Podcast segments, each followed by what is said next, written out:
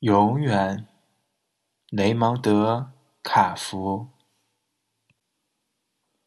游荡在屋外的烟幕中，我顺着一只蜗牛的痕迹，穿过花园，来到花园石墙。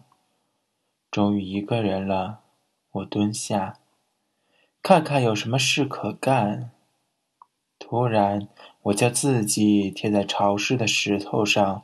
开始慢慢的查看四周，聆听着，调动。我的全身就像蜗牛，调动它的身体，放松，然而警觉。真神奇！今夜是我生命中的里程碑。过了今夜，我怎么还能回到那另一段生命？我凝望着星星，用我的触角向它们挥舞。我坚持了几小时，仅仅是休息。后来，悲伤开始一滴滴落在我心里。我想起父亲已经去世，我很快就要从这个小镇离开。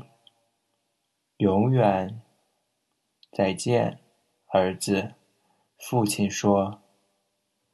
快天亮时，我爬下来，躲回屋里。